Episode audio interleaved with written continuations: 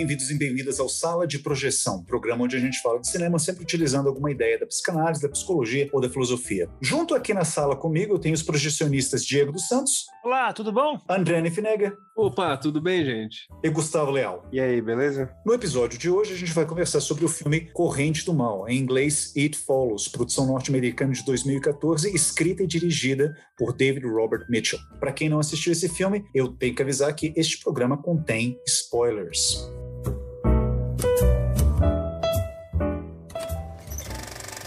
Esse é, esse é, um filme relativamente simples de você resumir, eu acho. Uh, eles passam num subúrbio norte-americano, uh, em Michigan, em Detroit. A localização da história é muito importante. Ele, ele conta a história de uma menina que ela adquire uma maldição que é sexualmente transmissível. Pega isso de um rapaz com quem ela tem a primeira transa dela. A partir daí, ela passa a ser perseguida por uma entidade que a gente não sabe a proveniência dessa entidade, se é um, um demônio, se é um fantasma, o que que é, que está sugerido inclusive no próprio título do filme, né? It Follows vai acompanhando esse grupo de amigos que tenta ajudar a protagonista a, de alguma maneira, se livrar dessa maldição que foi passada a ela, primeiro parceiro sexual dela. Basicamente, né, essa é a storyline do filme. Uh, tem várias características em comum com outros filmes do gênero, outros filmes de horror, é, mais especificamente o slasher movie, que foi um gênero de filme que foi muito popular nos anos 80, que é basicamente um psicopata, ou um assassino, ou um monstro que sai à caça de vários adolescentes e o filme é uma sucessão de mortes, uma atrás da outra, cada uma mais violenta, cada uma mais mirabolante que a última, até que no final, no desfecho do filme, a, o protagonista ou a protagonista ou os protagonistas conseguem arranjar uma forma de parar esse monstro ou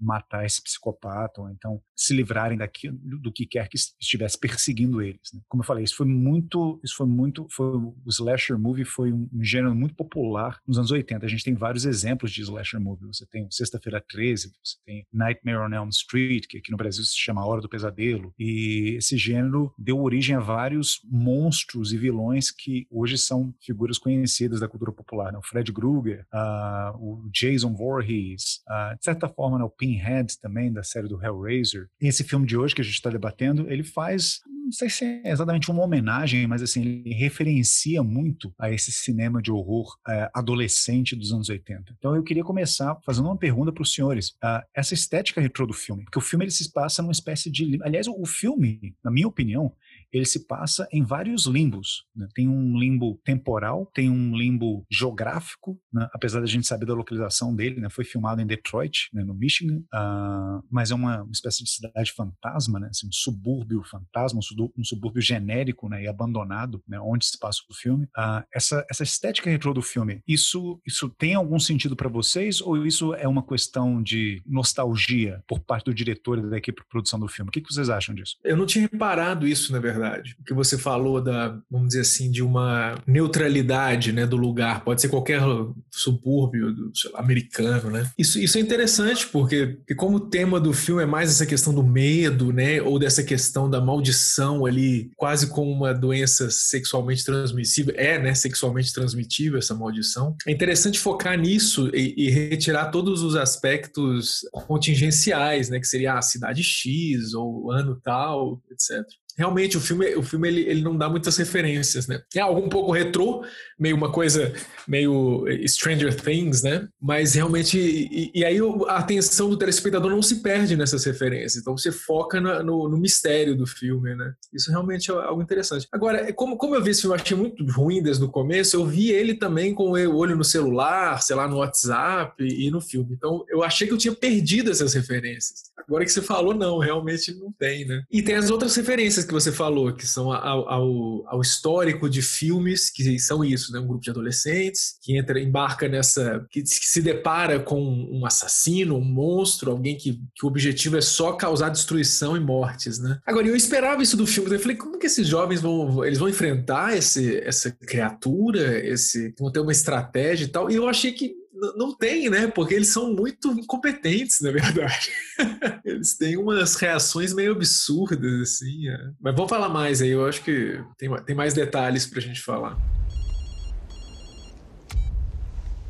Acho que o filme ele, ele faz uma estética um pouco nostálgica, oitentosa, assim, e generalista, porque eu acho que o diretor quis recuperar um pouco o. Por exemplo, eu quis fazer um filme sobre memória também. Então, como é o diretor, com a idade que ele deve ter, deve ser jovem, tudo, né? Com a idade que a gente tinha nos anos 80, 90, ele. Acho que ele quis recuperar um pouco essa época de forma visual, de forma estética. Esse, esse, esse estado de espírito de memória, de você estar tá lembrando de como é que você era e como é que você se comportava e quem eram seus amigos e aonde você ia nas férias, o que, que você fazia no tempo livre na, na adolescência. Né? Acho que eles quis recuperar isso também. E é um filme realmente que os protagonistas são adolescentes, né? Você tem que ter uma certa paciência mesmo. Mas acho que isso é bem proposital. Acho que o filme, o diretor, ele quis falar de, de primeiras experiências sexuais. E eu acho que o It, o medo, né? Porque a, o slasher movie, né? É simplesmente sobre um, assassino maluco, imortal, que, que quer matar todos os adolescentes, né? Então, especialmente aqueles que vão lá escapar e vão transar, fumar maconha. Então ele vai lá e pune e a plateia tem uma catarse. Ah, maravilha, né? Se fudeu. Mas nesse filme não. Nesse filme, o It, né? A entidade, ela persegue só quem fez sexo. Aquele, só quem foi, quem vai lá experimenta o sexo e é com a pessoa que tinha essa maldição e que foi passada para ela. É bem específico, é bem assim, bem focada a maldição, né, naquela pessoa. Então, eu achei isso interessante porque é realmente como se fosse um it, como se fosse uma projeção um pouco não só do medo, mas também da culpa, um pouco que o adolescente sente quando ele começa a transar. Eu é quando eu fui adolescente, é, eu tinha é, sentimentos bem mistos e bem complicados sobre sexo sexo, sobre experiência sexual. Né? Não era só maravilhoso, fantástico para mim. Era difícil também, era tenso, era, tinha responsabilidade, tinha medos e tinha confusão, tinha culpa, tinha vários pesadelos também. Então, eu acho que o filme fala disso. A minha, a minha tendência era também ver o filme por esse aspecto, né? Por essa alegoria aí do, do mal, né? De uma culpa, de algo que persegue, que é diretamente relacionada à, à sexualidade, né? O Igor, acho que comentou, né? Que a menina que, que ganha a maldição no começo do filme, parece que ela, ela, ela perdeu a virgindade verdade? Não, não sei. Eu acho que não. Não, no, no, parece no começo que ela perdeu, mas depois, quando ela dá para aquele outro menino lá, o, o, o Garanhãozão, ele fala que já, ele já tinha transado quando ela era mais estava na escola, sei lá o quê, e ele meio que não deu bola para ela depois. Então não era necessariamente a virgindade. Ah, eu também acho que não era mesmo. É, mas isso, mas isso é interessante que o Diego falou, porque isso que persegue a, a, a menina que, que tem a relação sexual, né, com, com o cara que trouxe a maldição pro filme, né, e como isso é passado, e a questão da escolha dela em passar isso para frente ou não, então, no filme, no, no, começo, parece que é uma coisa muito moralista, né? De o sexo estar relacionado com uma maldição, com o medo, com esse. com It Follows, né? E ao mesmo tempo, é o contrário, porque para você passar a maldição para frente, você tem que transar. Então tem a personagem ela entra ela entra num dilema, né? O sexo para ela, com qualquer outro, vira um dilema e perde a espontaneidade do, do, do, do ato sexual como prazer. Inclusive quando ela está contaminada pela maldição e ela sabendo que vai passar pro pro colega deles, né, pro amigo no hospital, né, aquela cena do hospital em que o menino sobe em cima dela e ela faz uma cara de que tipo não tá aproveitando nada, né, tá fazendo só para passar a maldição para frente. Então, a partir disso, a sexualidade do filme vira um grande monstro, né? Porque o sexo, a partir desse momento, é sempre relacionado com a maldição, com a morte. Isso é interessante também, né? Porque o, filme, ele, ele unifica a, o sexo e a morte, né? O fato de que o, o, é meio óbvio o fato de o ser sexuado, né? No nosso caso, por exemplo, o ser sexuado, ele, a própria sexuação, ela tá ligada à morte. Nós temos esse estado de seres sexuados para reprodução, para poder morrer e passar a nossa vida para frente, né? É, eu, eu ia falar um pouco nesse sentido aí, porque, enfim, não, não faço a menor ideia se o diretor quis passar isso ou não. Estou só fazendo, associando em cima do que eu achei interessante no filme. Uma das coisas que eu acho interessante é que o cara, o primeiro menino que passa a maldição para ela, né, é quando eles estão brincando daquilo de quem você gostaria. Ela, ela ensina para ele uma brincadeira que é você olhar para as pessoas que estão ao seu redor num determinado ambiente e você imaginar, escolher quem você gostaria de ser. E aí ela tem que adivinhar. Primeiro ela escolhe alguém e ele tem que adivinhar e depois o contrário. Mas ele, em um determinado momento, eu não lembro se ele acha que ela escolheu ou se ele mesmo escolheu, é, é uma criança, né? E aí ele fala: ah, não seria bom? Olha como ele é feliz, ele é uma criança, ele tem tudo. Então, essa coisa quando ele tá falando da sexuação e da morte é isso, né? Assim, e o filme ser um filme de adolescente e tal, eu acho que um pouco é essa questão de virar adolescente é, é, é, né? começar a transar é, é, ter consciência da própria finitude, né? Quer dizer, eu estou envelhecendo, agora eu sou adulto e eu vou morrer. Então, um pouco essa sensação, assim, de eu não sou mais criança. Era ótimo ser criança, eu não sou adulto ainda, eu estou virando adulto e isso é meio assustador, porque eu não sei. Então, isso é, eu acho que é uma maneira de interpretar o filme mais ampla. Ou você pode interpretar também sobre como, pelo menos eu também acho que dá para interpretar como a coisa do trauma feminino, né? De ser mulher, que eu acho que também dá para brincar bem, assim, com o filme. O fato de que, né, Lacan tem um negócio de que não tem relação sexual e tal, e não sei se é Lacan ou se é alguém que fala que não existe sexo a dois, né? Todo sexo é pelo menos a quatro, né? Todo sexo é uma suruba, porque você tem sempre você, o outro, e tipo, para quem você tá fazendo sexo e para quem o outro tá fazendo sexo, né? Você sempre, tem sempre um, um espectador quando você tá fazendo sexo, né? Que é isso, é o conjunto dos seus traumas e do que você espera obter com aquilo, do, do resultado que você acha que tem que ter, quem você acha que tem que ser. Tem uma série de expectativas relacionadas com o fato de fazer sexo que são suas, tem uma série de expectativas que são da outra pessoa e tem vocês dois lá. Então, assim, tem, um, tem muito mais coisa envolvida. É, e no caso da, da mulher, principalmente histérica, mas falando em mulher no geral, tem esse terceiro sempre, né? No sexo. Que é esse terceiro que pode ser a outra mulher ou pode ser o homem. Enfim, o, o, esse terceiro que está definindo o tempo todo se você está realmente sendo mulher ou não, se você realmente é mulher ou não, o que é ser mulher. E o filme tem um pouco isso, assim, né? Porque ela não quer entrar nesse jogo, ela não quer passar o trauma para frente, assim, ela, ela quer uma outra coisa, mas ela não consegue, né? Ou que é doido para comer ela e que, que quer fazer tudo na amizade, no amor e tal, tal, tal, ela não quer. Ela, por mais que ela não queira passar para frente, ela dá pro cabeludinho lá do Strokes e dá pro, pro, pra três caras num barco. Então é isso, assim, quer dizer, é uma coisa muito, muito feminina e muito histérica de você, para fugir do medo que você tem de alguma coisa, você realiza, é uma profecia autorrealizável, né? Ela acaba revivendo um trauma que aí no final se meio que, meio que se esclarece, porque o cara que vai matar ela na piscina lá, que aliás, aquela parte ali eu vou ignorar, né? Porque virou fantasminha camarada, joga toalha em cima da cabeça do cara e dá cadeirada. Aí é melhor assistir Caça Fantasma. Mas o cara que aparece lá é o pai dela, né? Então eu acho que talvez o diretor também não, não tenha feito por acaso. Então é, é, eu acho interessante como ela tentando fugir de passar esse trauma, né? Que é o trauma de ser mulher, o trauma de ser adulta, que no fundo é o trauma de morrer, né? O medo de morrer. Quer dizer, se eu não for mulher, eu não sou nada, eu vou morrer. É, e ela, para fugir disso, ela reforça, né? E ela dá só para falar no lingo atual, só para os machos tóxicos. Vários pontos interessantíssimos aí que o Gustavo falou. Inclusive, eu acho que o Gustavo ele já, já revelou qual seria a minha chave interpretativa, porque um dos motivos pelos quais eu gosto tanto desse filme, mas assim, claro, eu acho que eu só fui me dar conta disso na segunda ou na terceira vez que eu assisti o filme, é que, bom, assim, a primeira vez que eu vi o filme é, e eu fui procurar alguma coisa a respeito dele na internet, a, a, a chave interpretativa mais óbvia, né, digamos, uh, seria de que o filme, ele é claro, é uma, é uma metáfora a doenças sexualmente transmissíveis. Uma criatura não identificada que surge não se sabe de onde, que vai atrás de adolescentes que se iniciam sexualmente, ou então que têm relações sexuais. O que nos remete também, inclusive, a um certo moralismo da década de 80, né, que está presente no slasher movie. Uh, eu acho que esse, esse moralismo aparente né, do, do, do, slasher movie, ele é um tanto quanto enganoso. Eu acho que o slasher movie, ele, ele, ele é bem sintomático de uma década que veio logo após os anos 70. Uh, ah, nos anos 70, os, os anos 60 os anos 70 foram as décadas do Eros. Né? Então você tem o Flower Power, você tem toda uma subversão de valores, valores sexuais, valores morais, valores de relacionamento, valores sociais. Então é uma época libertária, uma época livre, uma época que apregoava toda uma ideologia de libertação e as pessoas acreditavam realmente nessa utopia. O que você vê nos anos 80 é justamente a falência nessa fé. Ou seja, você vê o retorno daqui, de tudo aquilo que tinha sido é, é, reprimido ou, ou, recalcado ou simplesmente varrido para debaixo do tapete nos anos 60 e anos 70. Então, onde você tem sexo agora, você vai ter também é, o oposto do sexo, que seria a destruição. Você vê pensar no, no, no ato sexual como é, é uma metáfora da produção, o oposto do sexo seria então a destruição. Então, onde há sexo,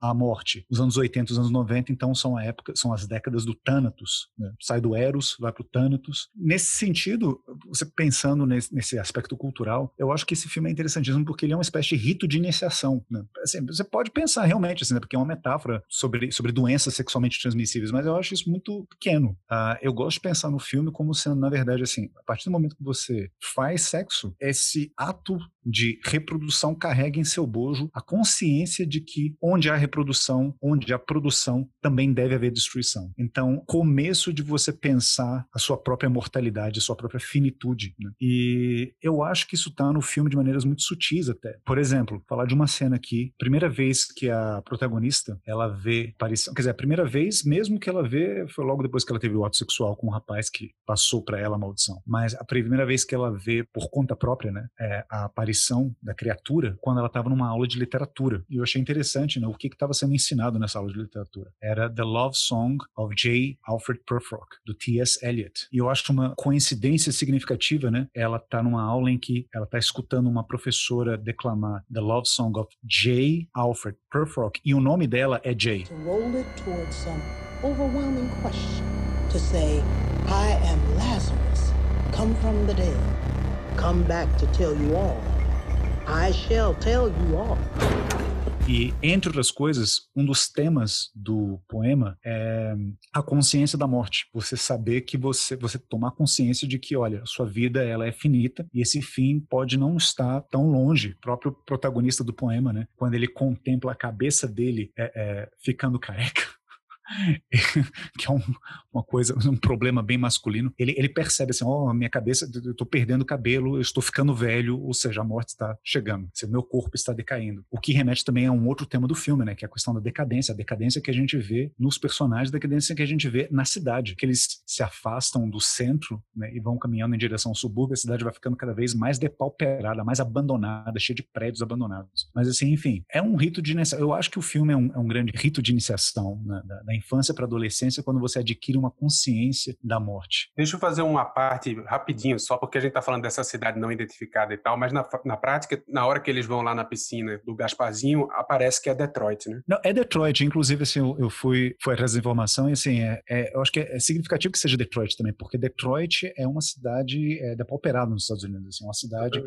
é, assim, é, é, o maior caso de falência municipal na história dos Estados Unidos, é a cidade de Detroit. É um dos maiores índices de criminalidade é um dos maiores índices de, de, de abandono, um dos maiores números de prédios abandonados nos Estados Unidos, é Detroit. E há previsões de que Detroit se transforme em uma cidade fantasma. Né? As pessoas estão abandonando a cidade, assim, sabe? a população era de 5 milhões até os anos 70 e hoje já está 200 mil, alguma coisa assim. Então, assim, você vê esse esvaziamento da cidade, né? Assim, a cidade sendo abandonada aos poucos, né? E isso é muito, isso é muito pungente no filme, quando você vê principalmente assim, tipo, na cena final, que ninguém gosta da cena final. Eu acho que só eu que gosto da cena final, é quando eles vão confrontar o, o, monstro naquela piscina. Mas aonde que é aquela piscina? Nas margens da cidade, assim, é além do subúrbio. E quando eles estão chegando nessa localidade, tem uma das, uma das personagens fala, ah, quando eu era... Ela começa a contar uma, uma história como se fosse um conto de fadas. Quando eu era criança, minha mãe sempre me falava que a cidade acabava depois da Eight Mile, que é uma rua de, de, de Detroit. Ela sempre me falou que eu jamais poderia vir aqui. Então você vê esses personagens passando por essa aprovação, passando por esse rito de iniciação, tendo que ir para além da margem da cidade,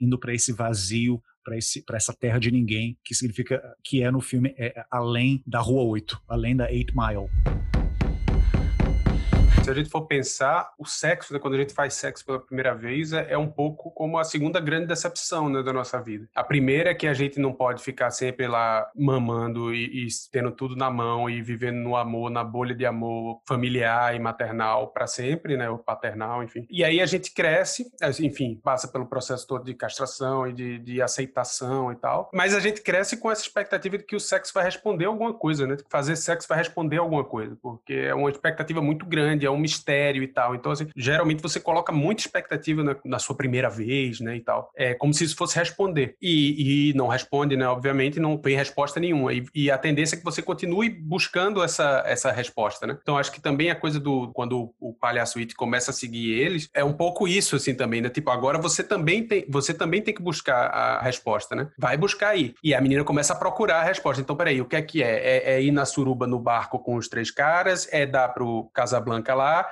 O que é que é. E aí o final seria meio que, que ela de mão dada com o menino descobrindo, enfim, que não é você não vai encontrar a resposta, você tem que criar a resposta, né? Que o grande segredo do amadurecimento e de, do, da vida sexual e da vida, no fim das contas, é que você tem que criar a resposta para as coisas, que as coisas não respondem por si só. E se você tem alguém para lhe ajudar a criar a resposta, é muito melhor, né? É muito mais fácil. E aí é que, que é bonitinho o final dela de mão dada com o cara e o Sexta-feira 13 lá atrás, porque é, é, dá a entender que eles, ó, não resolveu, não sumiu, mas Mas a gente vai achar junto como, como responder isso aí. Agora, vocês estão realmente tentando salvar o filme, porque a experiência de ver o filme, não sei, não achei tão bom assim. Agora, uma, uma questão agora, que a gente pode até tratar de um conceito aí do que o Freud tem um texto sobre ele, né? O Igor já falou desse conceito em alguns episódios anteriores, que é do Unheimlich, que é traduzido para o português em algumas edições como um estranho familiar, em inglês é o uncanny, e agora tem uma tradução nova da autêntica, né, do texto do Freud, que é o infamiliar, né? é, é uma desfamiliar. Né? É, é um neologismo que eles criaram porque tem uma ambiguidade no alemão dessa, dessa palavra que no português a gente não tem. Teria que fazer uma perífrase para falar dela. E no filme isso, isso existe muito de forma muito clara, né? Que é, eu acho que o, o, o diretor quis fazer isso, não, não teve teve todos os efeitos que, que eu gostaria que tivesse, mas é o medo, o terror do filme, né, a, a entidade, etc., ela assume formas ou banais né? Como no começo do filme é uma velhinha que anda devagarinho, né? Pode ser uma figura assim de uma avó, etc. Depois ela assume, como vocês falaram aí, a figura. Eu não, eu não tinha percebido isso, que era o pai da menina, né? Na cena, no clímax da perseguição, ela assume a figura do pai. E antes a entidade assume, quando ela mata o, o Casablancas lá, o, o moleque que parece o, o vocalista do Strokes, realmente achei que era ele, um filhote de Casablancas. Ele, ele, ela assume a forma, a entidade assume a forma da mãe dele, né? E a morte dele é de uma espécie de relação sexual com a mãe meio bizarra, né? Ou seja, tem aí claramente o incesto, né? Então, o, aproveitando esse conceito do Freud, do Heimlich, que é o quê? É, é, uma, é uma cena do... O Freud estuda um texto, né? O Sandman, né? O Homem de Areia, é, em, que, em que ele fala assim, ó, quando o leitor o leitor se depara com esse texto, com essa ficção, ele sente um, um, uma coisa estranha que está acontecendo na narrativa e, ao mesmo tempo, isso é, é, um estranho que é familiar ao mesmo tempo. Né? Então, o Freud vai, vai tentar entender psicanaliticamente por que, que o leitor ele tem essa experiência de algo totalmente estranho, bizarro, fantástico e, e que dá uma sensação, calma, o que, que é isso? Isso eu conheço, isso fala de mim, né? Na verdade é isso, o familiar é isso, fala alguma coisa de mim que eu não sei, ou seja, uma coisa inconsciente. No filme ele escancara, né? No filme ele põe lá o pai da menina, etc. Mas causa, causa essa estranheza que é, é, é, um, é um mal, é uma ameaça enorme, né? Super estranha, porque ele é algo que você desconhece completamente, não sabe a origem, você não sabe se é um monstro, se é uma... Ela é invisível, inclusive, né? Geralmente ela é invisível para as pessoas que não estão amaldiçoadas, e ela pode assumir qualquer forma. Então é, é a metáfora do que é totalmente o outro, totalmente alienígena, né? A pessoa. E ao mesmo tempo ela assume a forma do que é mais familiar, literalmente familiar, que é a mãe, a amiga, a amiga da menina, tem uma hora que na praia ela assume a forma da amiga. Então acho que o, o diretor ele, ele pegou essa, essa ideia, né, do Heimlich e fez uma coisa quase literal com isso, né? Não sei se vocês veem da mesma maneira. Eu acho interessantíssimo essa sua leitura do Heimlich. Isso, esse, esse, é um texto que eu adoro do Freud. Uh, sempre que eu posso eu volto a ele. Eu acho que os filmes que eu gosto acabam caindo dentro dessa categoria cedo tarde, né? Assim, por mais que eu, que eu queira me desviar dela, por mais que eu queira variar um pouquinho, né? Sempre eu, eu acabo gostando de alguma coisa unheimlich, de alguma maneira. e eu acho que esse filme ele consegue ser feito de, de, pelo menos assim, duas formas. Uma delas é a fotografia, que eu acho belíssima, acho muito bem trabalhada. Ela é bem cenográfica, né? ela é bem teatral, bem artificial, mas de uma maneira muito bonita, pelo menos. Né? Uh, tem, tem momentos em que parece realmente que você está vendo uh, algo que foi filmado em, sobre um palco de teatro. Pelo menos assim, eu consigo imaginar claramente assim, holofotes destacando certos, certos objetos da cena. Por exemplo, uma cena em que as meninas estão dormindo, mas aí tem uma luz incidente sobre uh, uma garrafa de vinho e um estojinho de maquiagem, o que eu acho que deve ser um estojo de maquiagem, em cima da mesa de cabeceira de uma das meninas. Bom, tantas outras cenas. Então, assim, assim eu acho que a iluminação é, um, é, é uma personagem né, muito presente no filme. Então, e eu, eu acho que esse efeito desfamiliar, primeira sensação, primeira impressão que a gente tem dele no filme é através da fotografia. Você vê, os cenários são absolutamente banais. Não se passa em uma realidade alternativa, não se passa no inferno, não se passa em um mundo de fantasias, mas é um, é um subúrbio norte-americano né, em que você vê né, prédios abandonados, você vê estacionamentos, você vê casas com quintais e jardins e tudo mais, mas tudo isso tratado e enquadrado e iluminado de uma maneira tal que há alguma coisa estranha nisso, há alguma coisa de perturbadora. Né? Você não sabe se a qualquer momento vai sair de trás de uma árvore ou atrás de uma casa alguém ou alguma coisa e o que, que é que vai sair. Então, é, essa, essa, isso, isso acaba gerando uma tensão, não só na protagonista do filme, na Jay, coçada, né, achando que pode surgir coisa de algum lugar para matá-la, como no, no, próprio espectador. O espectador fica paranoico, querendo saber se vai sair, se vai surgir alguma coisa do nada lá para matar um personagem. Então, a fotografia do filme acho que contribui muito para isso. E uma outra coisa também é que o André estava falando das formas que, o, que a aparição, né? Assim, a gente não sabe se é um demônio, se é um fantasma, o que, que é, né? Coisa, as formas que a coisa pode assumir. E assim, eu não acho que é tão gratuito. Eu chutaria que, pelo menos assim, uma coisa que eu brinquei comigo mesmo é assim, tá, vem cá, a princípio é, é bem aleatório, né? A coisa pode assumir qualquer forma. Pode ser um menino, pode ser uma velhinha, pode ser o que quer que seja. É aleatório, né? Será que, não sei, vamos partir do pressuposto que não seja aleatório. O que que essas coisas têm em comum? O que que essas formas têm em comum? A velhinha, depois você tem um menino com os olhos pretos, né? Um menino cadavérico. Depois você tem o pai da protagonista. Depois você tem, sabe? Você tem várias formas assim. Algumas coisas que eu acho que a gente pode tirar daí. A Jay, ela mora numa casa em que o tempo todo tem um, dois irmãos, né? Da casa vizinha que ficam querendo ver ela nua, ou querendo ver ela tomando banho, ou querendo ver ela em, trocando de roupa no, no banheiro dela. Um deles, inclusive, chega a subir telhado da casa dela. Eu não, eu não sei. A questão do voyeurismo é muito presente no filme, até mesmo pelos enquadramentos né, de câmera. A câmera muitas vezes distante, quase como se tivesse ela mesma acossando os personagens, espiando o que, que os personagens, ao invés de mostrar diretamente o que, que eles estão fazendo, ou então para onde que eles estão indo, a câmera fica meio que escondidinha, assim, espionando a vida dos personagens, espionando o que, que eles estão fazendo. No ato sexual dela, no começo do filme, a gente tem essa impressão também. A gente, a gente tem a impressão que há alguém espionando né, eles transando dentro do carro. Sendo que quem realmente está espionando, quem realmente está vendo eles transando dentro do carro é, somos nós, né? Somos os espectadores. Né? Ah, mas fica aquela dúvida: é o espectador? É a coisa? É alguma outra pessoa? É alguém que está passando lá? É um policial? É uma, é uma velha? O que, que é? Então, eu acho que esse espectro, né, coisa, o um monstro do filme, ele assume formas potencialmente voyeurísticas, formas que turbam a personagem, talvez por um receio de que ela pode estar sendo vista no ato sexual, aquela entidade, por, por aquela forma. Seja um menino, vizinho, safado, tarado, taradinho, seja uma velhinha moribunda. Já pensou que coisa? Transando na frente de uma velhinha moribunda, aquela velhinha que aparece lá na, na, na escola lá de camisola, totalmente, uma velhinha moribunda que Quem fugiu nunca? do hospital. Quem não.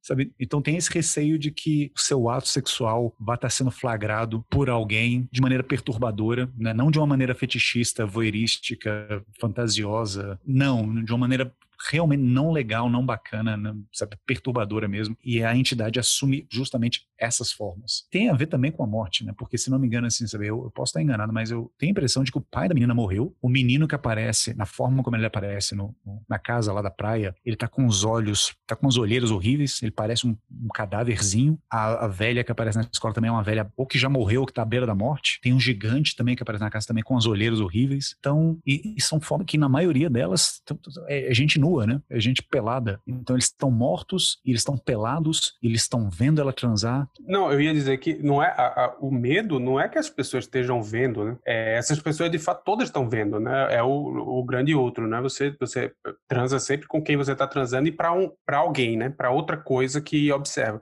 O medo é que elas não estejam gostando. Então, o que eu acho interessante no filme é que em nenhum momento é explicado por que é que passa pelo sexo, né? E na verdade não fica nem óbvio que passa pelo sexo. O menino fala isso. E eu acho que é interessante pensar também que a gente acha que o sexo vai responder algumas questões. Por exemplo, essa questão dela tá virando mulher, né? E tem um menino que quer ver ela nua. Isso deve ser uma, uma puta questão, né, pra mulher. Depois, porra, de repente o menino quer me ver nu. É um poder, é um negócio, mas o que é que eu faço com isso? É, será que se eu fizer sexo, responde para mim o que é isso, né? O que é ser mulher, o que é ser adulta e o que é viver, enfim. E não responde, né? E aí você passa para outro para tentar achar a resposta. Então, será que se for uma suruba no barco, responde? Aí não responde. Aí no final meio que dá a entender que responde quando é com o de fato é um cara que entende ela, que é apaixonado e que meio que tá fora do eixo em, em que ela estava tentando buscar essa, essa resposta. Mas eu acho que o filme, o, o, interessante é isso, que meio que se deduz que, é, que passa pelo sexo e tal, porque realmente o sexo a gente tende a concentrar e aí é, é, a base de Freud inteira, e por isso que muita gente implica com Freud achando que ele só fala de sexo, tal, tal, tal. mas é isso, porque o sexo é, é uma maneira de condensar uma série de questões que, no fundo, é, é tipo, o que é a vida, né? Por que é que eu, por que é que eu tô vivo? O, o que é que eu sou? É, e, a, e, o sexo é uma das maneiras pelas quais a gente tenta responder isso. E o filme mostra isso, dela adolescente, inclusive é interessante porque ela no começo está na piscina, né? Que é uma metáfora é, do útero, né? Do, do materno e do confortável e do infantil. E quando ela começa a se fuder literalmente, a piscina esvazia, né? Então ela sai, ela perde esse negócio do esse, esse lugar de conforto. Né? Esse drama, esse dilema de perder o lugar de conforto e agora eu tenho que achar outro, tenho que achar respostas que esse lugar me dava em outra coisa. Talvez seja o sexo, porque eu acho que eu agora sou mulher, os meninos querem me ver nua e os meninos querem me comer e tal, e, e eu acho que isso talvez responda. E aí não responde, né? Não responde e, e o drama vem disso. Eu achei, eu achei bem interessante isso que o, o Gustavo falou também, mas eu queria retomar o que o Igor falou, eu não tinha reparado nisso. Eu vi o filme muito distraído, porque eu estava meio incomodado com o filme. Assim. Então eu não percebi algumas coisas que vocês estão falando agora. Essa questão do, do voyeurismo é bem no começo do filme, né? Então, e eu acho que realmente não é uma cena, tem mais de uma cena, né? Então é, é curioso isso também, que é um, é um olhar olhar perverso né, do voyeurismo, da, daqueles meninos tentando ver a menina e tal. E depois esse olhar, ele se transforma de, disso, de um olhar perverso normal, né? Que todo mundo pode ter ou ser vítima desse olhar, e se transforma num olhar é, ameaçador, um olhar de, de, um, como se fosse de uma psicose, né? Porque a criatura, ela, ela tem, ela tá sempre olhando de forma ameaçadora para a vítima, né? Ela, ela, o que ela, ela foge, ela foge do toque da criatura, porque o cara avisa, né?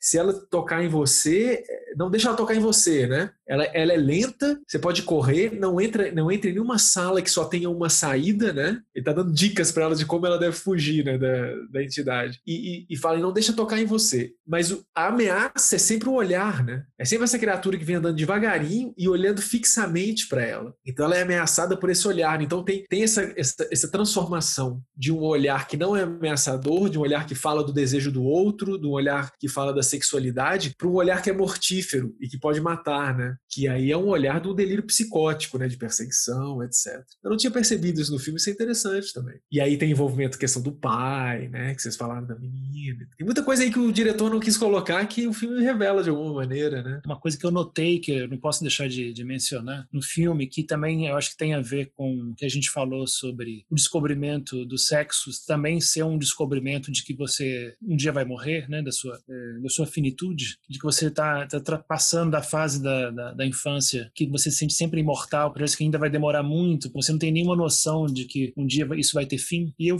percebi que no filme tem muitas cenas das, dos personagens dormindo. Muitas cenas. Se vocês perceberem olhar o filme de novo, eles têm muita gente dormindo. Pra caceta. Aquela menina que aparece como um, uma personificação do It, né? Na praia, a amiga, né? Mais magrinha, de óculos, ela dorme o filme inteiro, o tempo todo. Eu, eu não sei se também isso também é meio aleatório. Eu acho que também tem um propósito. Eu acho que também. Eu acho que, eu acho que tem, sim. Deixa eu te interromper. Essa é. questão do olhar, porque tem, tem, duas dimensões no olhar do filme, né? Como o Igor falou. Tem um voyeur o tempo todo no filme que é o telespectador, né? E a câmera. Como a câmera vê. Tem, e, e não sei se para vocês faz sentido isso, mas isso que você falou, Diego, de ter sempre alguém dormindo, a pessoa que está dormindo e, e, que é observada é ótimo pro voyeur, né? Porque o voyeur, na verdade, é isso. É o cara que olha pela fechadura, né? Ou a mulher que olha pela fechadura e, e o outro não sabe que ele está olhando. Quando o outro outro vê que ele olha, acabou a, a pulsão voyeurística, né? Não é disso que se trata na realização de uma pulsão do, do ato de ver, né? do prazer de ver. Então, quando você observa alguém dormindo, o que o, o que o diretor, né? o que a câmera quer de você, ela está servindo como uma causa da sua vontade, do seu desejo de ver. Então, ele coloca nitidamente numa posição de, de voyeurismo perverso quando, quando você observa. E tem, e tem muitos,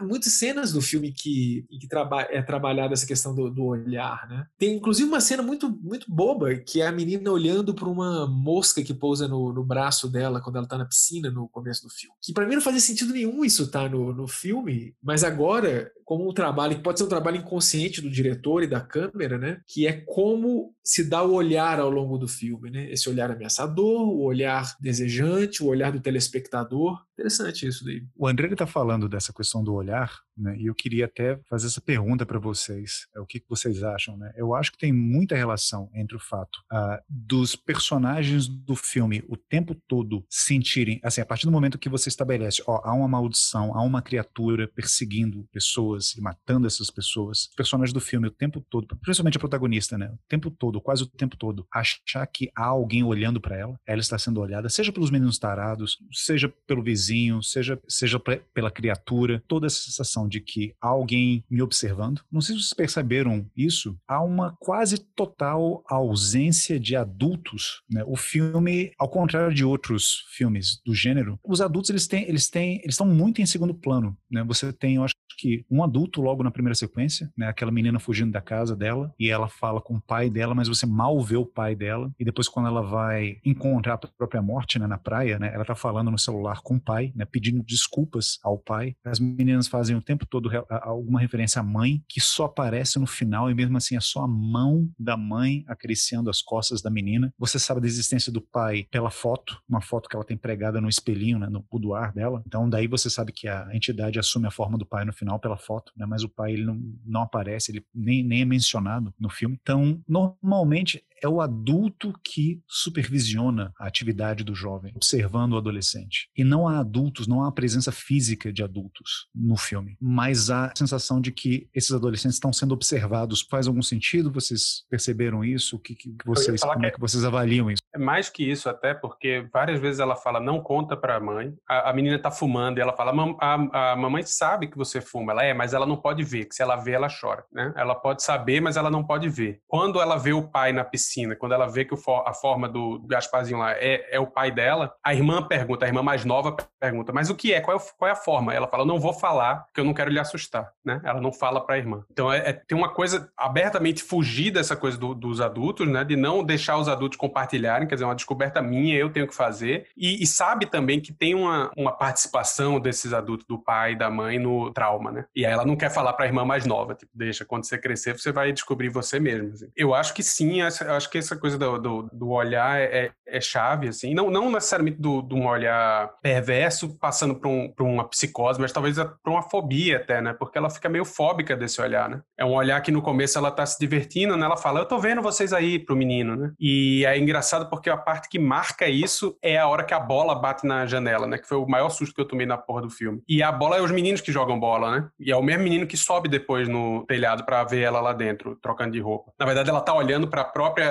perseguida lá na hora que o menino ela tá levantando a calcinha assim e, e olhando, né? Que é uma coisa meio, meio até mais pré-adolescente do que adolescente, né? Perseguida é um, é um bom termo para usar nesse contexto. Quer dizer, essa passagem do olhar fica meio, meio marcada no filme por isso, né? Que passa desse olhar é, perverso, entre aspas, assim, das crianças que estão querendo ver ela nua e que é divertidinho e tal, para um olhar que gera fobia, porque começou a gerar alguma coisa nela, né? Porque o, né, a fobia é isso, né? Quando o negócio desperta um desejo muito forte em você, é, é, o qual você não quer acessar, trabajar e aí você joga, joga essa porra pra fora, né? E aí vira o, a outra coisa, né? O ambiente, o, o, o fantasminha que persegue e tal. Então, como a partir do momento em que, esse, que ela começa a ter desejo também, esse olhar passa a ser assustador, né? Tá sendo observada passa a ser assustador. Além disso, pensando em tudo que vocês estão falando aí, tem a questão também do, de fato, de maneira assim mais concisa, tem o terror do adolescente de dos pais, né, da mãe, do pai, testemunhar a sua sexualidade, né? Vocês já falaram isso, a gente falou isso aqui, mas eu acho que isso é bem presente mesmo no filme, né?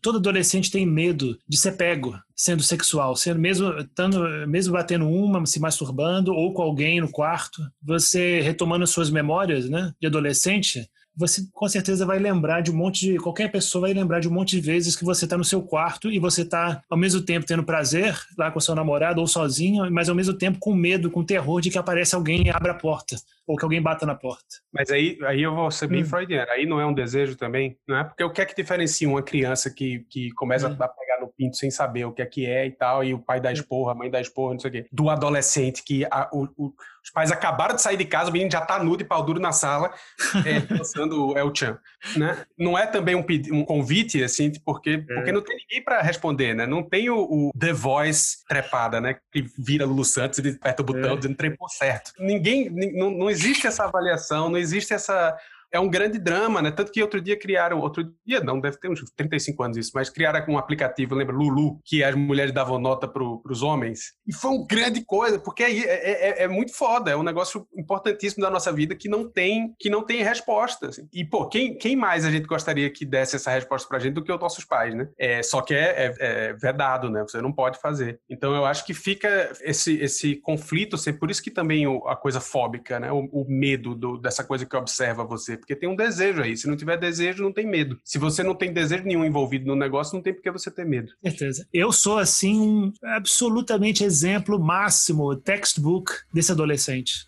Meu quarto, se você abrisse as gavetas e os armários, minha mãe ia descobrir tudo. Toda a minha sexualidade tava tudo ali e culpa também, prazer de comer, um monte de pacote de, de aberto de biscoito no, escondido no armário, é, revista de mulher pelada na gaveta lá escondida, sabe? Livro que tinha um monte de gozo, sabe? Fechado, já tinha já fungo e tudo mais. Tava tudo ali no quarto a descobrir. Nunca, nunca tranquei a porta quando eu tive, tava com, ficando com alguém, ficando, né? Com uma menina. Nunca. Nunca pensei em trancar a porta. Era sempre mais gostoso eu escutar alguém batendo na porta, então esperar, será que ela vai acordar agora? Nossa, isso é. Tipo, não sei se passaram por a mesma coisa. Acho eu não, Diego, acho sim, que é só você sim, que é perversinho aí, sim. Não, mas não explicitamente, mas todo mundo tem, tem isso, assim, até hoje, né? Por isso que o negócio de não existir relação sexual, primeiro porque não resolve é. nada, e segundo porque não existe relação sexual a dois, né? Tem sempre outro, pelo menos um outro, é. né? É, é, mas normalmente dois outros, né? Esse grande outro com O maiúsculo, assim, dos nossos traumas, que observa a gente, né? É, é a metáfora lá de Lacan do, do louva-a-Deus e tal. Quer dizer, o, o outro observa a gente e a gente vê nesse grande outro observando a gente o que a gente é, né? Então, assim, quando tá vindo lá o Sexta-feira 13, olhando ela de longe, a pessoa tá se vendo, né? Tipo assim, o que é que ele quer de mim? O que é que ele quer que eu seja, né? Essa, essa inclusive, é, é, o fraseamento que, que Lacan dá, né? Que me voatila, uma coisa assim, que, que me votila. É, eles usam, eles usam uma, uma frase italiana que é o que voi, que é o que Isso, quer. Que né? me voi, ele fala que me voi, né? Que é tipo, que é um, um, o que ele me quer, né? O que é que ele me quer, o que é que ele quer ao mesmo tempo, o que é que ele quer que eu seja e o que é que ele quer de mim, né? E é, é tipo isso, né? Esse, esse o coisa lá, o, o, o fantasma que fica perseguindo ela, é, a, a, questão dela é isso, né? O que é que ele quer de mim e o que é que ele quer que eu seja? Ele quer que eu dê pro primeiro cara, ele quer que eu dê para todo mundo lá dentro do barco, ele quer que eu fique com o meu amiguinho bonitinho, que no fundo é, é, é, você mesmo se perguntando também, né? Tipo, o que é que eu quero ser? O, o, que, é que, o que é que responde? O, o que é que vai resolver a minha vida? Só, só para eu não esquecer, depois pode outra pessoa falar assim, mas eu queria falar em algum momento da menina dos óculos. Para mim é a melhor personagem do coisa, eu não entendi nada. Faz muito tempo que eu li o Idiota, eu não lembro sobre o que é, que é o Idiota, mas eu acho que é, que é muito interessante o papel dela, que ela tá sempre nonchalando, assim. É, ela é a única que parece que tá fora do negócio todo e ainda levou um tiro na perna, coitado. É coincidência, porque eu ia, eu ia falar justamente sobre, sobre essa referência que eles fazem ao Idiota no filme, né, que passa quase que despercebida. Uh, o Diego estava falando dessas questões da pré-adolescência, da adolescência, né, de você manter uma vida sexual ou uma pré-vida sexual em segredo, né, dos seus pais, justamente porque você não quer abrir sua vida toda para os seus pais, né? Assim, eu também passei pelas mesmas coisas de assim, a minha mãe, ela deve achar que eu sou virgem até hoje, não sei. Assim, eu já fui casado duas vezes, mas ela, ela deve achar que eu não faço nada, porque eu sempre,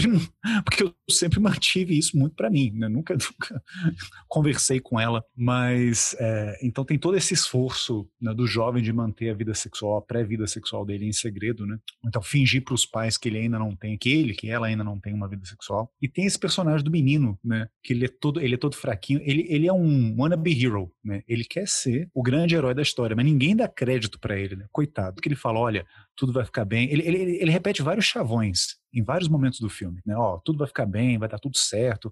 Eu tô aqui, eu não vou deixar que nada aconteça com você, eu vou te proteger, né? Ele quer ser o alfa da história, mas ao mesmo tempo você sabe que ele, você vê, né, que, que ele não tem moral para ser. Ele sempre, ele parece que ele tá sempre, que ele, que ele sempre está em desvantagem em relação aos outros é, personagens masculinos do filme, né? O, o menino que transa com a protagonista no começo do filme e o outro lá, o Casablancas, também são meninos mais velhos. Ele eles bebem cerveja, eles fumam cigarros, eles dirigem o próprio carro. Aliás, tem uma coisa né, com o carro deles, ela, ela transa com, com, o primeiro menino no carro dele, e o outro também tem toda uma coisa dele ter um carro, ele poder dirigir para onde ele quiser, e, e, e, os pais dele não ligam. Tem uma hora que a menina pergunta, né, que a Dariazinha pergunta para ele assim, tipo, ah, mas sua mãe não vai se importar? E, e ele fala, ela nem vai perceber. E tem toda uma hora, oh, a mãe do cara não tá olhando para ele. Ele tá aqui no suburbão, dando carona para os amigos loucos dele, e a mãe dele não tá nem aí para ele. Olha só. Isso, é e aí ela vai lá e bate o carro do menino, né? É. Exatamente. Isso torna ele especial, né? assim, estar longe da supervisão dos pais, né? Deixa ele, faz com que ele suba na hierarquia, né? Imediatamente. Mas não, mas você tem esse menino, né? Esse coitado desse menino que é masculado, né? Que ele é menor, ele é mais magrinho que os outros. Sheldon né? Cooper. É o Sheldon, o Sheldon Cooper, filhote de Sheldon, é Cooper, aquele menino. Sheldon Cooper. Tem uma hora que ele fala com a protagonista, que eles estão conversando lá no sofá, que eles começam a lembrar de um episódio em que eles encontraram umas revistas pornográficas e ele levou as revistas para, agora eu não vou lembrar, para algum adulto. Ele, ele meio que se entregou, ele falou assim: olha, a gente achou aqui umas revistas. Todo mundo fez todo um escassel, fez todo um away com as revistas e ele foi lá bonzinho, né, e chegou: olha, não, a gente achou umas revistas aqui pornográficas. E. E a menina depois fala: pô, eu recebi um pagadão da minha mãe naquela mesma noite. E ele falou: não, eu também recebi um pagadão do meu pai. Ainda assim, ele, ele fez, ou seja, ele é o, vou colocar entre aspas aqui, né? O puro, o inocente, o ingênuo. E ironicamente, quer dizer, não, não sei se ironicamente, né? Mas. Não, não, não, não tem ironicamente. Não não perder o fio aí, quando eles vão na casa do primeirão lá, o que passa a maldição para ela, é cheio de revista pornô lá, né? Cheio de revista pornográfica, ele fica vendo. então ele tem, ele tem essas alcunhas, né? Assim, tipo, ele é ingênuo, ele é puro, ele é, ele é bobão, ele é fracote, ele é. Mas ele é, provavelmente, personagens masculinos do filme, o único que realmente gosta da protagonista. O, único que realmente se importa com ela. Provavelmente, né? Não vou aqui entrar em detalhes no que os outros falam, mas assim, eu acho que ele realmente gosta dela, autenticamente ele é apaixonado por ela, sempre foi, desde que eles deram um primeiro beijo, né? Ela deu o primeiro beijo dela nele e vice-versa. Então, você tem esse personagem muito puro, beirando ao pueril e a intelectual existencialista lá, sartriana, menina de óculos, né? que eu acho ela parecida com a Daria, naquele desenho animado. Ela fala assim: ah, Eu tô lendo um livro sobre o Paul, que é o nome do personagem, né? O Idiota, de Dostoiévski. E, bom, Diego leu O Idiota. Príncipe Mishkin, ele não é todas essas coisas? Encarnação da ideia da ingenuidade, da pureza, da bondade, do altruísmo, do, do, do dar-se, né? Do apagar-se para poder ajudar o outro, né? Mas ele é visto como um bobão, assim como o menino do filme. Né? Ele é autenticamente altruísta, ele realmente está querendo fazer o bem, ele realmente está querendo proteger a menina, mas ele é um idiota. Os outros dão, olham para ele e falam: você é um bobão, você é um, você é um trouxa. Então, uma, uma outra referência literária do filme que eu, que eu gostei de ver, né? o idiota do Dostoevsky. Eu estou tentando lembrar aqui qual é a quote do idiota que ela dá no final, é, que ela tá lendo no hospital depois que ela leva um tiro, a, a, a do Ocklin.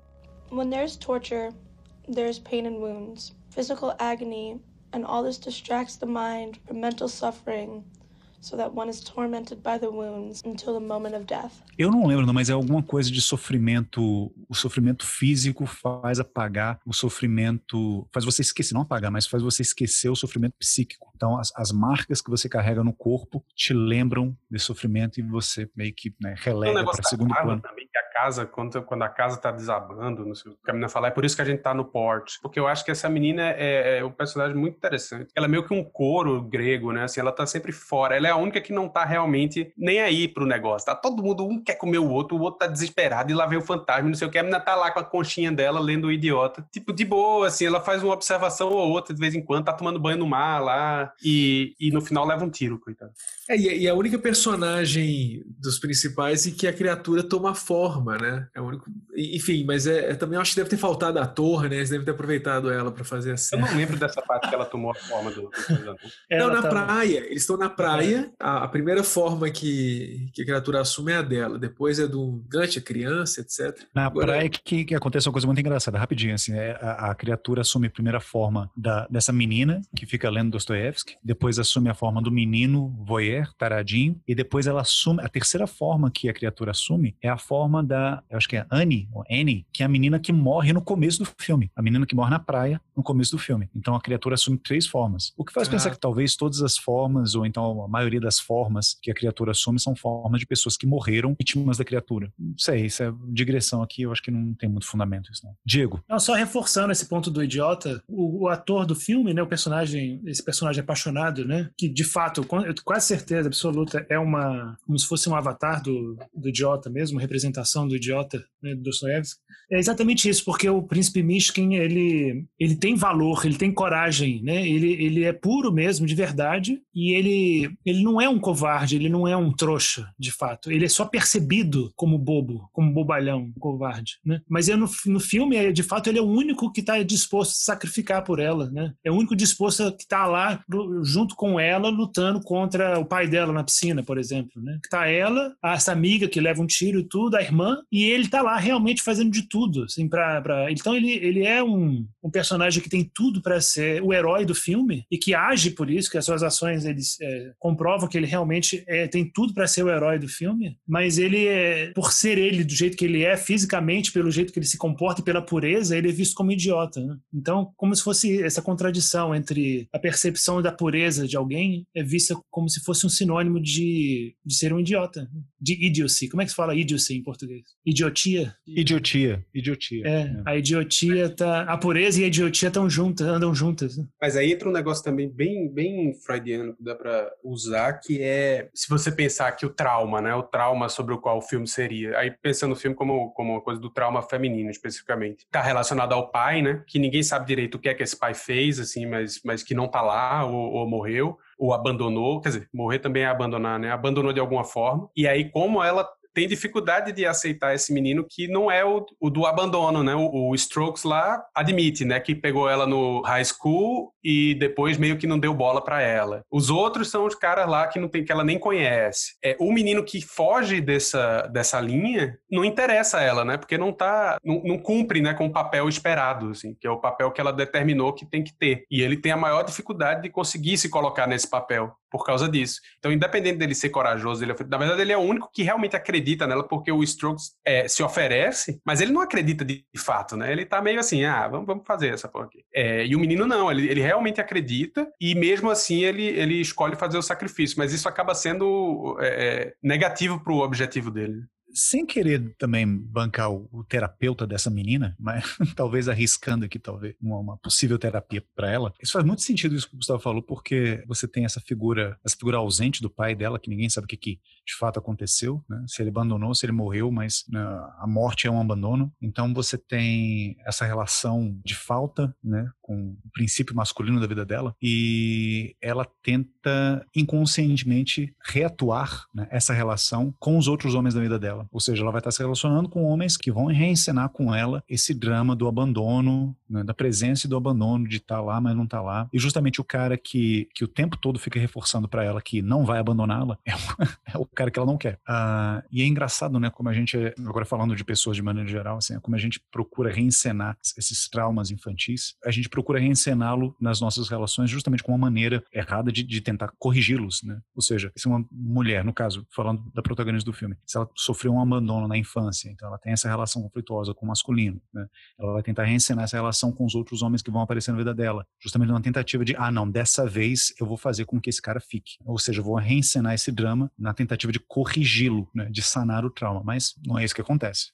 Ela vai se relacionar com, caras que vão acabar abandonando ela sempre. Ah, porque na verdade a gente não quer corrigir, ninguém quer corrigir, você quer reconhecer, né? É, isso é uma coisa infantil, assim. Você pega uma criança, você vê o que ela mais se diverte é quando ela reconhece uma coisa. Você dá um número que ela, que ela reconhece, né? Ela já conhece, você dá o número, ela reconhece. Por isso que a criança repete tanto, né? Porque o reconhecimento, quando, quando ela reconhece um filme, uma brincadeira, um, alguma coisa assim, ela tá se definindo, né? Se eu, eu tô reconhecendo, é, é um, um elemento de estabilidade, assim. E você fugir do, do que é reconhecível, né? É desestabilizador. Então, se você tem uma relação, é por isso que o filme acaba também nessa hora, né? Porque se você muda o seu, é, o setup do, do, do, seu relacionamento, da sua posição mental, de como você se enxerga, isso, é, isso não é bom, não é sentido como bom. É, pode ser bom no longo termo, mas no longo prazo. Mas na hora é desestabilizador. É muito mais estabilizador um sofrimento conhecido do que uma novidade, uma coisa nova, mesmo que seja uma coisa é, é possivelmente positiva. E é por isso que a gente acaba sendo um monte de profecia autorrealizável, né? É, né? Ai, meu pai me abandonou quando eu era pequeno. E, oh, coincidentemente, eu sou abandonado por todo mundo. É, é, enfim, a gente acaba criando condições de repetir isso. Aí é um pouco a ideia de gozo e Freud lá com o Fordar, o joguinho, né? É da criança que fica jogando o carretel e perde o carretel. Aí fica agoniada, aí acha o carretel que ele tá brincando assim embaixo da cama. A gente fica repetindo esse negócio que não tá prazer, né? Não é sentido como prazeroso. É isso que é o estranho, que Freud questiona isso também, né? Por que, que a gente repete coisas e situações não prazerosas? É, e é um pouco por isso, por essa sensação de familiaridade que a gente tem com o sofrimento que define a gente. Eu sou isso, eu sou essa pessoa que é abandonada, eu sou essa pessoa que, que é usada, eu sou essa pessoa que, que sofre. Enfim, tem um milhão de coisas ruins sobre a gente que definem a gente. Definem a gente muito mais do que ser eu sou a pessoa que encontrou um menino que me ama loucamente, que a gente vai se dar super bem e vai lutar junto contra o, o Gasparzinho. Então, a, a, existe uma tendência não só na mulher, no caso dela, é, é, mais porque a questão do abandono é muito feminina e muito é, é mais próxima do, do mindset feminino. Assim. Mas no caso masculino também dá culpa, né? Você vai se colocando em, em posições de, em, em, que você vai sentir culpa, em que você vai se sentir culpado, e você vai repetindo isso. É o próprio menino, o próprio o, o idiota lá, idiota como referência ao livro, né? Assim, não, não que ele seja idiota, mas ele tá o tempo todo agindo como quem tem culpa, né? Por que é que esse menino tá tão disposto assim? Por que é que ele lembra que ele deu um beijo nela e depois beijou a irmã dela? Tem uma culpa aí também que ele tá querendo repetir, uma, uma culpa inconsciente aí que ele tá querendo atuar né? E eu acho que no final do, do, do, filme, quem precisa ser analisado é ele, né? Porque ele chegou nessa posição, mas que é uma posição de, de submissão, né? De submissão inconsciente, de submissão. Ele, ele tá cumprindo um papel que ele acha que é o papel que ele tem que ter, de ser esse cara inocente, o que se sacrifica, o que faz, não sei o quê, quando claramente não é isso que ela quer. Então, é todo mundo faz isso, todo mundo luta para realizar a, a profecia que foi estabelecida pela própria infância. Vai ter um defeito do filme, né? Eu, eu, eu, passei o filme todo pensando assim: quando essas pessoas dormem, por que, que essa criatura não vai atrás delas? Vocês pensaram isso também? Porque a criatura está sempre caminhando em direção à pessoa. Quando ela está dormindo, por que ela não vai lá e mata a pessoa? Então, tem que estar tá acordado agora? Isso é uma coisa meio estranha. Como é que você vai dormir? Inclusive, como que você vai dormir sabendo que vai chegar uma criatura andando devagarinho, abrir sua porta da sua casa e fazer alguma coisa louca com você, que ninguém sabe o que é que acontece, né? Alguma morte horrenda. Então, isso é uma coisa que o filme deixa assim, meio fora do roteiro, né? Mas a gente já respondeu isso, né? Um pouco, né? O it é o, é o olhar, é o outro, é o grande outro, né? Sim. Aí aí, faz mais sentido, porque se é o olhar, quando você está dormindo, você não está preocupado com o olhar, porque inclusive o seu é. eu paranoico ele está apagado, né, durante o sono. Você tem que se sentir olhado, né, para é. funcionar. Pois é. Aí, aí, aí uma fica mais coerente, né? Eu ficava assim, porra, e quando você tá de costa, pro, né? Vê um bicho aí, você não vê o bicho também e tal. Pra mim, o defeito do filme é, o, é realmente quando fica muito filme de terror, muito a luta, a batalha na piscina, eu achei um exagero. Achei que quebra um pouquinho o negócio do cabelo puxando e do negócio invisível do cobertor. Eu achei isso meio, porra, o Igor vai ter que defender isso. É, porque, por exemplo, se, o, se, a, se a entidade pode jogar coisas na pessoa, como ela faz no final, né? Ela pega tudo que tá em volta da piscina e fica jogando na menina, é... né?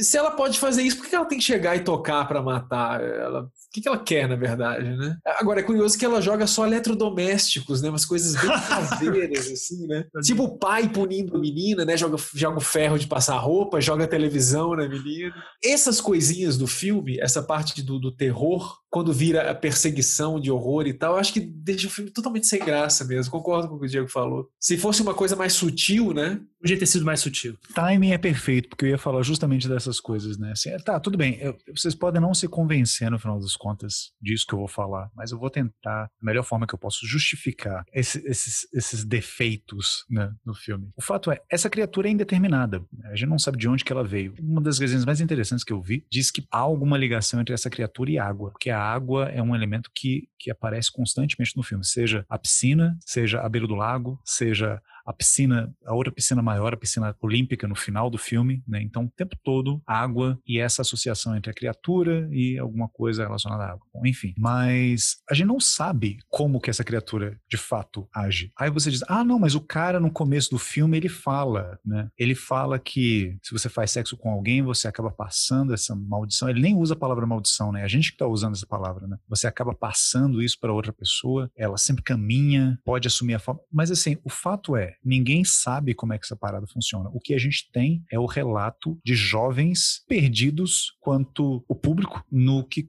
no que concerne saber como é que, como é que são as leis desse, desse universo paralelo que o filme cria. Acho que nos outros filmes, eh, nos outros slasher movies, as coisas são mais claras. E eu acho que, eu não acho que é um defeito do filme, não. eu acho que isso é proposital, sabe? Eu acho que propositalmente nesse filme, é, as leis que regem esse universo são mais vagas, são mais obscuras, justamente porque eu acho que ele quer subverter um pouco esse, esse motivo no filme, que é um clichê, sabe? Ou seja, em todos os slasher movies, você tem uma espécie de fórmula. Ah, o assassino sempre mata, sei lá, na lua cheia. Então você tem que ficar segurando a pedrinha da lua aqui que você comprou em Pirinópolis, na hora da lua cheia, e você ofusca o olho dele, e você dá três pulinhos, e você. Sabe, tem sempre uma fórmula mágica que faz com que personagens do filme saibam exatamente como é que eles têm que vencer a criatura. Nesse filme não tem. Em nenhum momento alguém fala, ah, para você vencer a criatura você tem que fazer isso, isso, isso, isso. Né? Não tem fórmula mágica. E várias críticas que eu li, eles falam assim, não, mas esses adolescentes são muito burros. Que, que, que diabo de plano é esse que eles têm? Primeiro eles vão pra praia. Que ideia de jirico você se esconder na casa da praia. É claro que isso vai dar errado. Aí depois eles vão pra piscina. Mas por que, que a mulher tem que ficar na, dentro da piscina com um bando de eletrodoméstico assim em volta da piscina para tentar eletrocutar a criatura que vai cair na piscina? Sabe? Isso é uma ideia muito burra. Isso, isso é a falha do roteiro. O, o roteirista não pensou. Eu acho que isso não é uma falha do roteiro, sinceramente. Eu não acho que isso seja assim, mal escrito. Eu acho que esses personagens, eles são perdidos eles são jovens que não têm orientação de um adulto no filme, justamente porque os adultos estão totalmente ausentes e eles não sabem o que fazer. Eles não têm uma, um, um script ou um livro de profecias, que nem o Evil Dead, ou então um outro personagem mais velho, mais sábio, que vai acabar dizendo para eles: Ó, oh, é isso que vocês têm que fazer. Eles são jovens perdidos, eles estão se virando e eles estão improvisando à medida que eles estão enfrentando essa criatura. Então, realmente, é burrice o que eles estão fazendo, porque eles não sabem o que fazer. Aí a menina tenta dar tiro na criatura, mas a criatura não morre com tiro, mas depois eles tentam dar tiro de novo, aí eles querem eletrocutar. Para mim, isso não é falha de, de roteiro, não. Isso, isso, isso, é a forma do, do, do, diretor construir os personagens e dizer que, olha, esses personagens eles não, não sabem o que fazer, porque não tem fórmula mágica nesse. É um filme que quebra um pouco esse, esse clichê do, do slasher movie de que, ó, tem um jeito certo de você enfrentar. Ó, tá aqui, é só você seguir o script, viu, meu filho? Que aí você vai matar um monstro no final, você vai mandar um monstro pro inferno, então vai enterrar um monstro. Alguma coisa vai acontecer e vai ficar tudo bem no final. Não. Tanto é que o filme termina e você não sabe ao certo, você não tem certeza absoluta se a criatura morreu ou não morreu, se ela tá atrás do casalzinho que tá andando de mão dada ou não, se é só um cara que tá passando. Você não tem certeza. Sabe? Então, o final, o posto final feliz do filme é, é, ambíguo, justamente porque você não tem essa fórmula. Né? Eu achei isso uma sacada genial do filme. O, o fato dos, dos, personagens serem tão atabalhoados e, e, confusos e fazerem essas borradas e, e ninguém saber nada, eu acho isso deliberado e eu acho isso fantástico. Mas não é isso que eu acho que é a falha. Não é falha de roteiro, é falha de direção. Porque o problema não é ser vago. Eu achei ótimo ser vago. Aliás, foi uma das poucas coisas que tornou o filme tolerável. Se tivesse alguma hora alguém dado uma explicação perfeita do que é lá a entidade, é, ia ser muito pior. É, o que eu acho é falha de direção, entendeu? O negócio do cabelo, o cara lá dentro da água levando tiro, o, joga o lenço em cima. Podia ter sido feita a mesma cena sem personificar demais o bicho, porque é uma coisa interessante dele, do monstro lá, ser essa coisa que vai andando reto, assim, tal, meio inofensivo, uma velhinha andando reto. Isso era uma coisa muito interessante, como você pensar isso como uma coisa para dar medo. É, e aí, no momento que começa a dar cadeirada na cabeça, puxar cabelo e não sei o que, aí fica muito monstrinho normal, entendeu? Concordo. Eu acho que o, aquele cara mais alto, a, a velhinha, eu acho que esses personagens só de andar devagarinho dão mais medo do que quando a entidade fica puta da vida mesmo e começa a jogar televisão na piscina. Assim. Mas isso é bobagem, eu acho que é, uma, é um detalhe do filme, né? Não é o principal. Não me incomodou, não. Se o, é. o criatura tá com a coisa da piscina e puxar o cabelo do menino, realmente, frente às outras qualidades do filme, novamente, assim, eu vou defender. Sim, sem eu, acho, eu, acho, eu acho um filme muito bom. Eu acho um filme é. muito bom. Eu acho ele prazeroso. Esteticamente, eu acho ele lindo. Trilha sonora, eu acho fantástico. Fotografia, eu acho muito bem feita. Os atores estão, em sua maioria, ótimos. É um filme que, sabe, foi totalmente contra as expectativas que eu tinha, justamente porque eu fui assistir o filme filme com, com essa, esse teiro já pré-pronto de slasher movie, ah, eu sei que vai acontecer isso, eu sei que uma hora eles vão achar nada. O filme, o filme foi totalmente contra as minhas expectativas. O final eu achei ambíguo, meio até bittersweet, né? Você não sabe se é bom, se é ruim, se, se realmente aquele menino ele tá se sacrificando, será que ele tá fazendo a coisa certa? Essa menina realmente, será que ela ama ele, a ponto de tá com ele? Será que aquele cara que tá lá no final é a criatura de novo perseguindo ele? Você não sabe de nada. Não sei, eu, eu acho It Follows um dos melhores filmes de horror do, dos anos 10.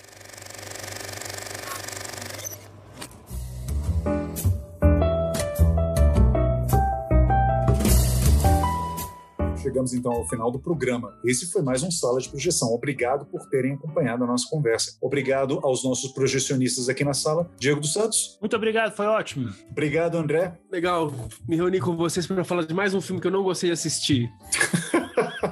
E eu adorei também que agora todo mundo me conhece muito bem a minha adolescência, especialmente. Intimamente. Será que isso é informação demais? Bom, Bom. Ah, obrigado, Gustavo. Opa, valeu. Até o próximo. Tá certo. Obrigado, gente. Eu sou o Igor. No próximo programa a gente vai falar sobre Diego. Apresente o filme. O nome do filme é Complicações do Amor. Em inglês, oh, The One I Love. Que coisa linda. Complicações do Amor, The One I Love. Tá é. certo, gente. Muito obrigado. Até mais.